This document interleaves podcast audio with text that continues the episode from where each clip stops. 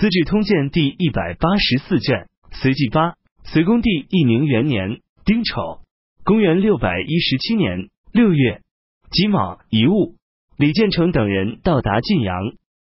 刘文静劝李渊与突厥人相结交，请突厥人资助兵马以壮大兵势。李渊听从了这个意见，他亲笔写信，言辞悲屈，送给史毕可汗的礼物十分丰厚。信中说。我想大举一兵远迎隋主，重新与突厥和亲，就像开皇年间那样。您要是能和我一起南下，希望不要侵扰强暴百姓。假若您只想和亲，您就坐受财物吧。这些方案，请您自己选择。史弼可汗得到李渊的信，对他的大臣说：“隋朝皇帝的为人，我是了解的。若是把他迎接回来。”必定会加害唐公，而且向我进攻，这是毫无疑问的。如果唐公自称天子，我应当不必胜数，以兵马去帮助他。史弼立即命令将这个意思写成回信。使者七天后返回，见信，李渊的将领辽左们都很高兴，请李渊听从突厥人的话。李渊认为不可。裴寂。刘文静都说，如今义兵虽然召集来了，但是军马还极为缺乏。胡兵并不是所需的，但胡人的马匹不可失去。如果再拖延而不回信，恐怕对方反悔。李渊说：“大家最好再想想别的办法。”裴寂等人就请李渊尊杨帝为太上皇，历代王杨佑为皇帝，以安定隋王室。传布檄文到各郡县。改换旗帜，用红、白掺杂的颜色，以此向突厥示意，不完全与隋氏相同。李渊说：“这可以说是掩耳盗钟，但这是形势所迫，不得不如此啊。”于是就同意这样做，派使者将这个决定通知突厥。西河郡不服从李渊的命令。甲申初五，李渊派李建成、李世民率兵进攻西河郡。命太原令太原人温大有与李建成等人同行。李渊对温大有说：“我儿子年轻，请您参与谋划军事。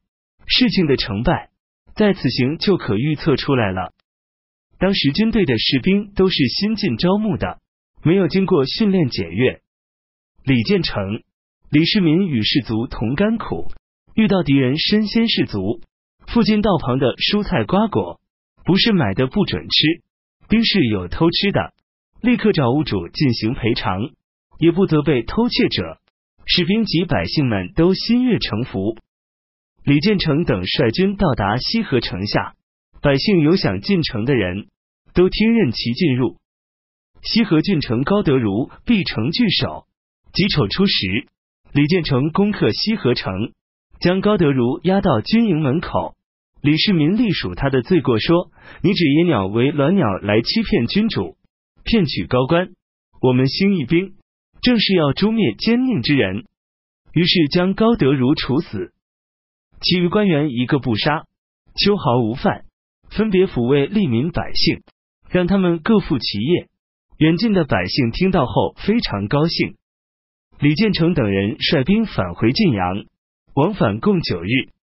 李渊高兴地说：“像这样用兵，就是横行天下也可以了。”于是就定下了入关计划。李渊开仓赈济贫民，应募当兵的人日益增多。李渊命令将招募来的人分为三军，分左、右军，通称为义士。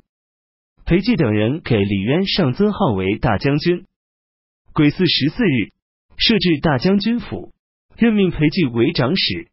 刘文静为司马，唐俭和前长安尉温大雅为记事。温大雅仍和他弟弟温大有共同掌管机密，任命武士为凯曹。刘正会和武城人崔善为太原人张道元为护曹，晋阳掌上人将为司功参军。太谷长阴开山为府院长孙顺德、刘弘基，窦从和阴阳郎将高平人王长协，天水人姜宝义。杨屯为左右统军，其余的文武僚佐都按照才能授予官职。李渊又封世子李建成为陇西公。左领军大都督，左三统军由他统辖，封李世民为敦煌公；右领军大都督，右三统军归他统辖。二人各设置官府僚属，任命柴绍为右领军府长史，资义乔县人刘禅任西河通守。张道元名和，尹开山名桥，都是用字来称呼他们。尹开山是殷不害的孙子。李密又统帅部众向东都进军。丙申十七日，与随军在平乐园大战。李密左边部署骑兵，右边部署步兵，中间摆列强弩，敲响千面战鼓，壮大声势，以冲击随军。东都兵大败，李密再次夺取了回洛仓。突厥派他们的柱国康峭力等人押送一千匹马到李渊处进行交易。并答应发兵送李渊入关，人数的多少随李渊定。丁酉十八日，李渊会见了康峭力等人，接受了可汗的书信，礼仪容止都极为恭敬，赠送给康峭力等人的礼物也很丰厚。李渊挑选马匹中的良马，只买了其中的一半。义士们请求用自己的私钱买下其余的马匹。李渊说：“胡人马匹多。”但是贪利，他们会不断的来，恐怕你们就买不起了。我所以少买的原因，就是向他们表示贫穷，而且也不是那么急用。我应当替你们付钱，不至于让你们破费。